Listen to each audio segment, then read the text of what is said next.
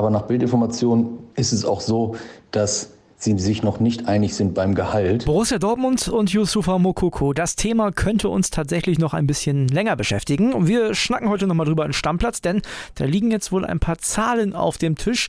Da schlackert ihr mit den Ohren, das kann ich euch jetzt schon sagen. Außerdem reden wir über Urs Fischer. Der bleibt nämlich Trainer von Union Berlin. Und wir sprechen über den jetzt ehemaligen Stadionsprecher von Werder Bremen, Christian Stoll. Der ist nicht mehr da. Was da passiert ist, das hört ihr heute hier bei uns. Ich bin André Albers.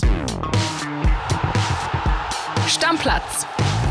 Dein täglicher Fußballstart in den Tag. Euch einen schönen Donnerstag. Ich hoffe, ihr hattet bis jetzt äh, Grund zur Freude und es wird noch besser, denn jetzt kommt die neue Folge Stammplatz. Bei mir ist Paul Grotenburg aus dem Sportkompetenzcenter. Moin Paul. Moin André, freue mich sehr, wieder hier zu sein. Paul, ich würde sagen, wir starten direkt rein, fangen an mit den wichtigsten Themen des Tages. Das erste hat für große Freude in Südfrankreich gesorgt. Kili ist ja im Urlaub, ne?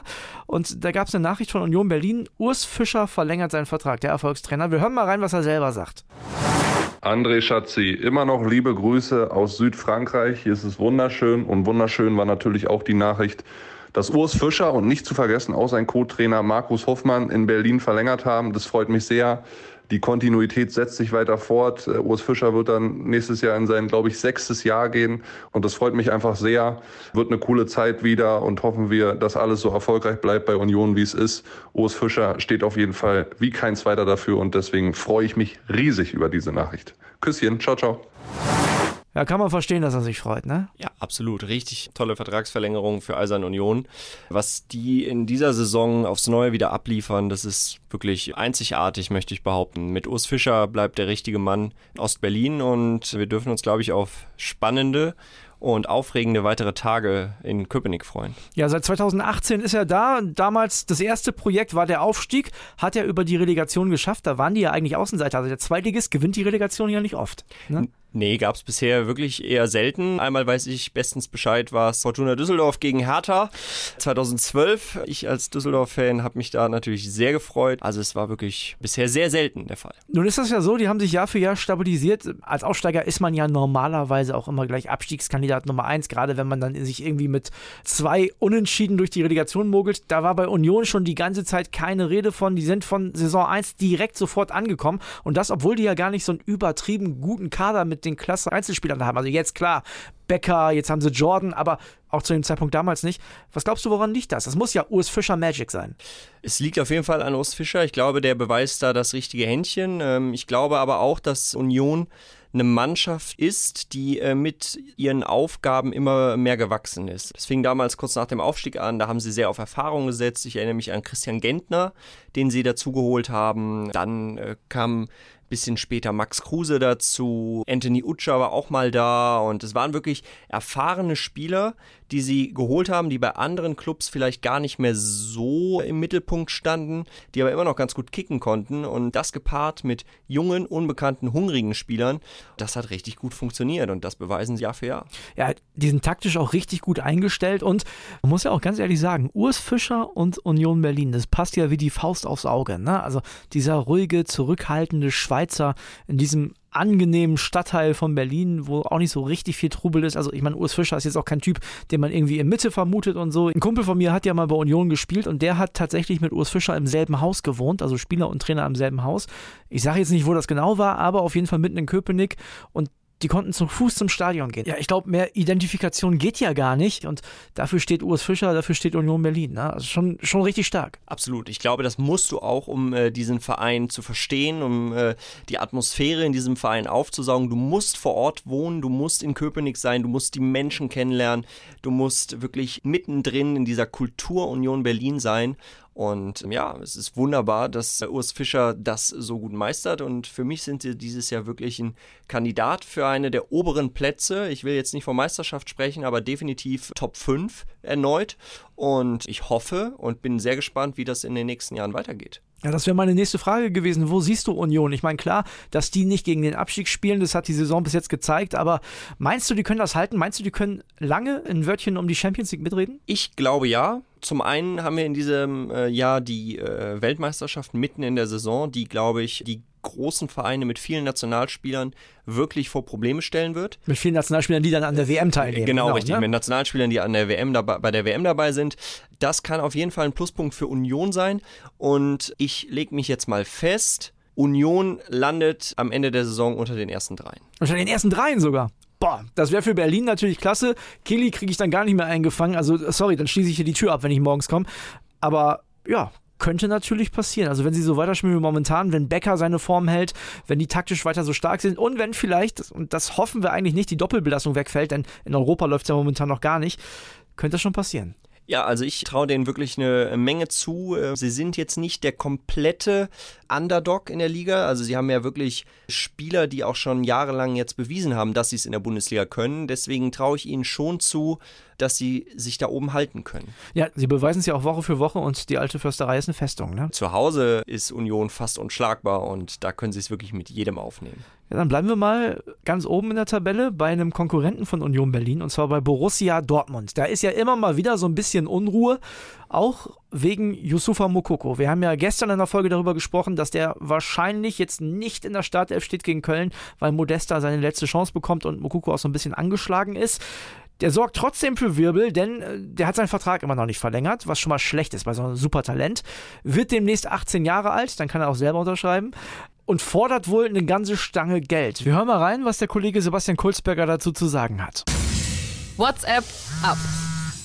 Die Vertragsverlängerung von Yusufa Mokoko beim BVB zieht sich weiterhin. Wie Bild bereits berichtete, soll erst im Winter zu weiteren Gesprächen kommen und dann wird man sehen, ob es zu einer Einigung kommt. Bisher lag es vor allem daran, dass er wenig gespielt hat und noch nicht so die Perspektive für die Zukunft sieht.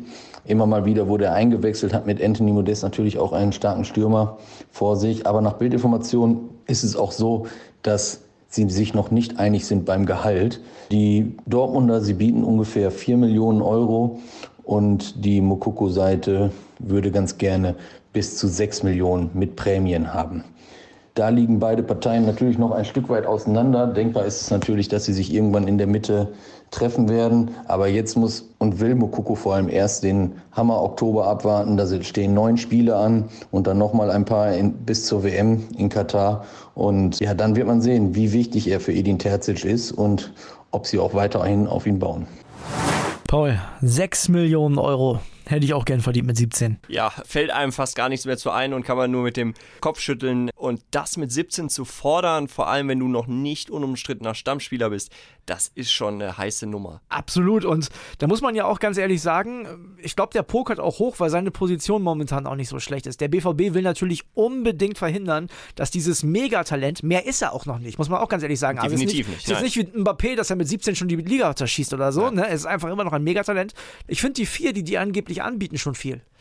Bin ich bei dir? Schon 4 Millionen für das, was er bisher geleistet hat, finde ich eine Menge Geld, wenn man sieht, glaube ich, äh, Jamal Musiala, der deutlich weiter schon ist als Yusufa Mukoko, natürlich auch ein bisschen älter, verdient um die 5 Millionen Euro in München und das im Vergleich sind aktuell noch Welten.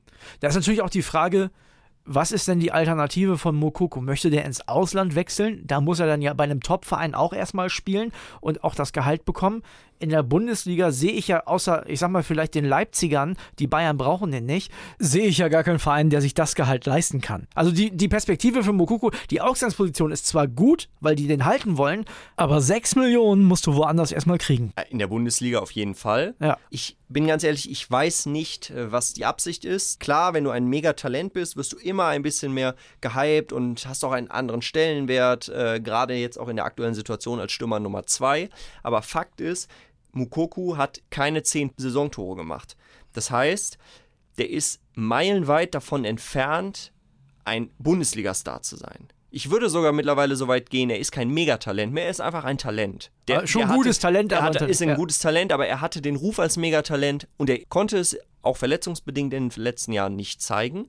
Nichtsdestotrotz darf man auch nicht vergessen, was er mit 17 schon erreicht hat. Und diese Balance muss sowohl Borussia Dortmund finden, als auch aus meiner Sicht Yusufa Mukoku. Es bleibt definitiv spannend und ich würde ihm raten, ein bisschen auf dem Boden zu bleiben. Unser Bildkollege äh, Marcel Reif sagt, für 5 Millionen kann man auch zweimal am Tag warm essen. Und ich glaube, das würde für einen 17-Jährigen immer noch eine Stange Geld sein. Ich will gleich deine Prognose hören. Also ich sag dir erstmal meine.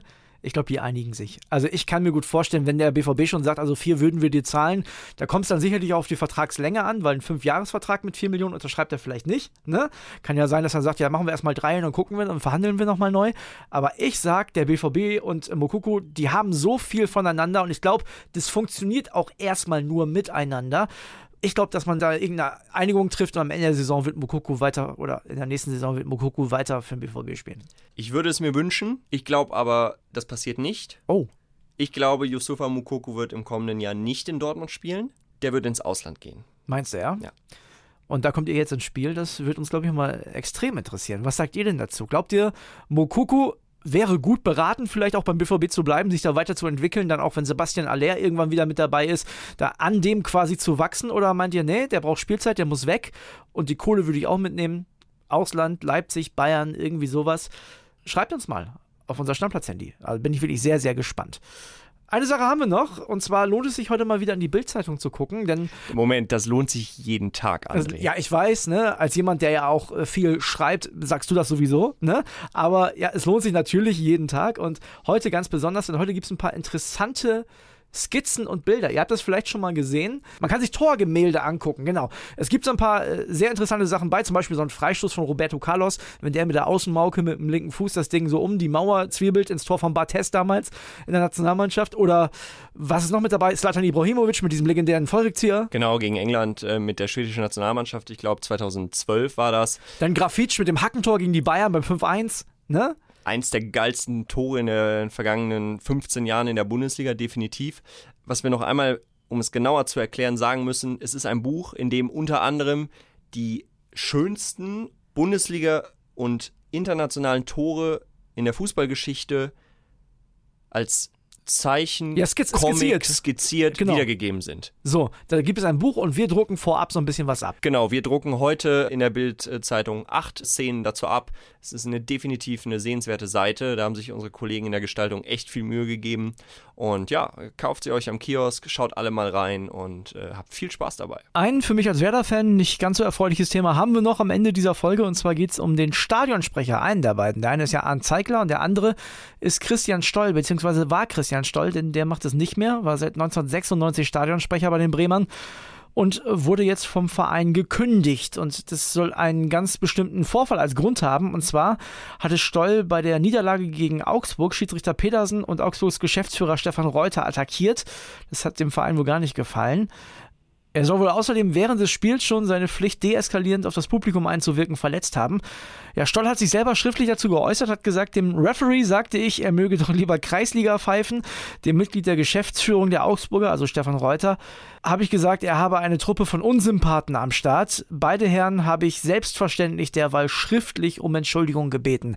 Ja, wer da ist das nicht genug? Stoll vermutet noch mehr dahinter. Jedenfalls gehen beide jetzt getrennte Wege. Nach so langer Zeit so eine Trennung immer sehr, sehr schade. Ich würde sagen, wir machen für heute einen Deckel drauf. Morgen gibt es dann eine kleine Bundesliga-Vorschau, ist ja klar, denn wir schauen auf den nächsten Spieltag und da gibt es ja unter anderem diese ganz heiße Partie Bayern gegen Leverkusen. Werden wir vorab natürlich nochmal bei den Reportern reinhören, wie es da jetzt momentan so aussieht. Paul, ich danke dir. Danke, dass ich da sein durfte und ich freue mich aufs nächste Mal, André. Ja, euch einen schicken Donnerstag. Bis dann. Ciao, ciao. Ciao. Stammplatz. Dein täglicher Fußballstart in den Tag.